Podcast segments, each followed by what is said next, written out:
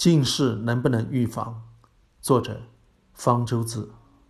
中国是近视最严重的国家之一，而且有越来越严重的趋势。到高中眼睛发育基本定型时，有高达百分之九十的中国人有了不同程度的近视。中国也因此成为最重视近视预防的国家之一。我们从小就被告诫，看书时眼睛不要离书本太近，看书每隔三十分钟要让眼睛休息一会儿。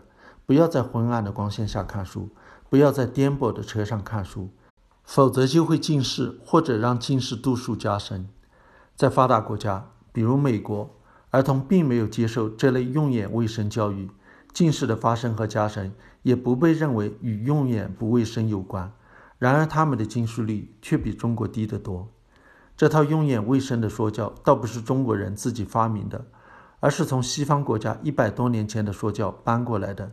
虽然并没有任何科学证据表明注意用眼卫生能够预防近视，但是中国眼科界有自己的一套近视理论为其提供依据。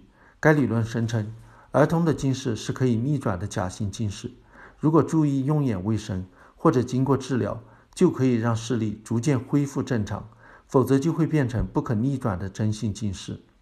国际眼科界也有假近视的说法，是指因用眼过度、创伤。或者其他疾病导致睫状肌痉挛，引起暂时性视力模糊，它和单纯性近视是无关的另一种疾病，和国内医生说的那种不预防、不治疗就会变成真性近视的假性近视是两回事。然而，同样讽刺的是，虽然中国眼科界相信儿童近视可以逆转，却没能逆转中国近视率名列世界前茅的趋势。中国人也发明了独特的预防近视的手段。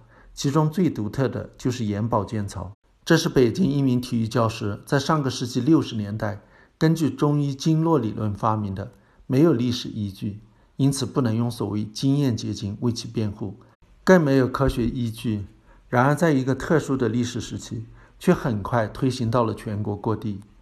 为革命保护视力、预防近视，眼保健操现在开始。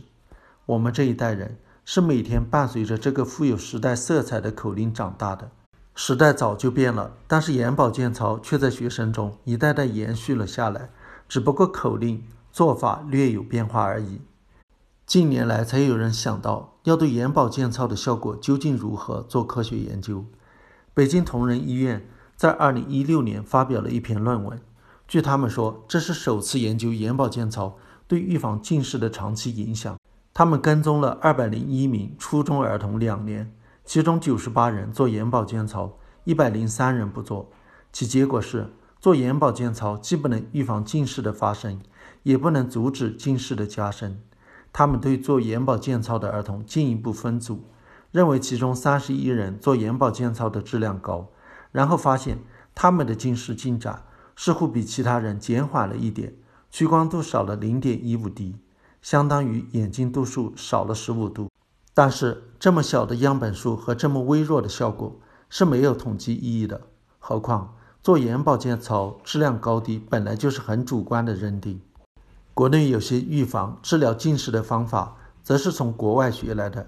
例如，通过戴远视眼镜来预防治疗近视，其原理据称是戴上一个凸透镜之后看近处，就相当于分担了晶状体的一部分负担。从而防止了眼睛肌肉的过度疲劳，但是戴上远视眼镜以后，看远处就看不清了，所以国内称之为雾视疗法。但是美国、芬兰、丹麦等国的随机对照临床试验已经证明了戴远视眼镜是不能延缓近视的加深的。国内目前比较流行的是戴角膜塑形镜。角膜塑形镜是一种和隐形眼镜类似的角膜接触镜片。通过戴它压迫角膜，临时改变眼球的屈光，这样就能达到矫正近视的目的。一般是晚上睡觉的时候戴，白天摘下来。但是它只能矫正轻度、中度近视，对高度近视是没有效果的。效果好坏也因人而异。它对视力的矫正是临时的，戴一个晚上可以维持白天不用戴眼镜，但是过两三天角膜又会恢复原状，又近视了。所以要每个晚上都戴，和戴隐形眼镜类似。如果镜片和手不卫生，那么戴角膜塑形镜就会导致角膜被细菌或者真菌感染，因为角膜塑形镜是在睡觉的时候戴的，感染的风险要比戴隐形眼镜高。因为小孩不像成年人那么注意卫生，小孩戴的感染风险更高。有一项研究发现，小孩在两年内至少戴三个月的角膜塑形镜的话，角膜感染的概率大约是百分之一。严重的感染会导致角膜溃疡，让视力丧失乃至失明。有的研究认为，小孩戴角膜塑形镜能够防止近视加深，但是这些研究的设计存在缺陷，并不能作为定论。所以目前看来，戴角膜塑形镜只是为了临时改善视力，是不是值得冒角膜感染的风险，就值得仔细考虑了。上述这些做法都是想通过保健或者使用器械来预防、治疗近视，但都没有效果，或者效果很小。近视被视为是一种疾病。当然，就有人想到能不能用药物来治疗。人们很容易想到的是眼科做散瞳检查时使用的阿托品眼药水，它能够麻痹睫状肌，放松其痉挛，似乎可以借此预防近视。在19世纪，就有医生想到用阿托品来预防近视。动物实验表明，阿托品的确能够预防近视。例如，近视研究经常用鸡做实验，在小鸡出生几天后。把它的眼睑缝上，或者给它戴上半透明眼罩，会影响小鸡眼睛的发育，迫使它们变得近视。但是如果同时给小鸡眼睛滴阿托品眼药水，就可以防止它变近视。然而，鸟类的眼睛构造和哺乳类的眼睛是不同的，阿托品并不能让小鸡的眼睛散瞳或者麻痹其睫状肌，说明阿托品并不是通过干预眼睛调节功能来预防近视的。那么，阿托品对人类近视有没有类似的预防作用呢？临床试验表明也有一定效果。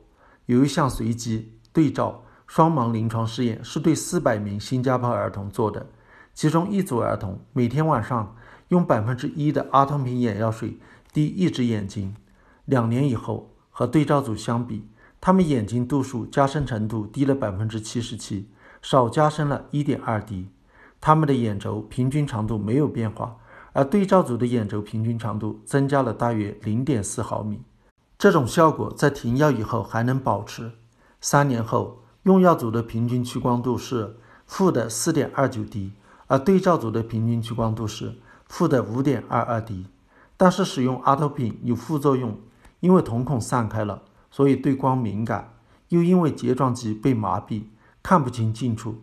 是不是还有长期的副作用？例如，会不会因为眼睛调节功能丧失而导致紫外线对视网膜的伤害？目前也不清楚。所以，一般只建议用于预防高度近视。对这类儿童来说，使用阿托品的益处可能超过了风险。在我写的另一篇文章《近视是遗传的还是环境因素引起的》一文中，我们谈到，近年来有关近视研究的一个出乎意料的发现是。户外活动的时间长短可能是与近视有关的一个环境因素。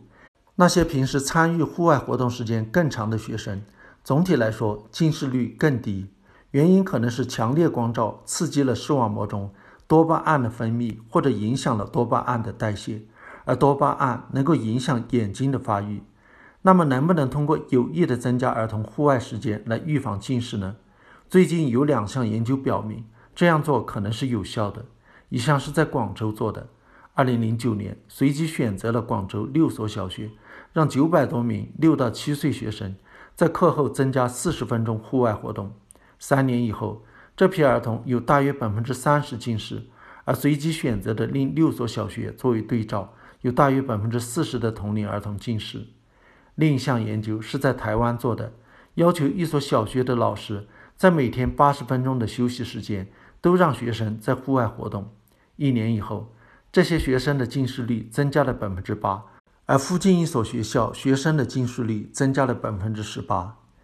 根据流行病学的调查结果估计，户外活动要能对预防近视有明显效果，每天需要在户外活动三个小时，而且需要是在比较强烈的光照下，光照强度至少要有一万勒克斯，这相当于在晴朗的夏天。在树荫下戴太阳镜感受到的强度，而在光线良好的教室里，光照强度通常只有五百勒克斯。如果这个估计是可靠的，世界上很多地方的小孩是难以有这个条件的，而且即使有这个条件，户外活动对近视的预防作用也只对一部分儿童有效，而且一旦近视开始形成，就没有了预防作用了，是不可逆转的。但是不管怎样，户外活动即使对预防近视没有效果，也有别的好处，锻炼了身体，减少了肥胖。而其他预防、治疗近视的方法，不管效果如何，都有副作用。例如，做眼保健操不仅不能预防近视，而且不是一个良好的习惯。经常用不洁的手接触、揉按眼睛，增加了眼睛感染乃至呼吸道感染的风险。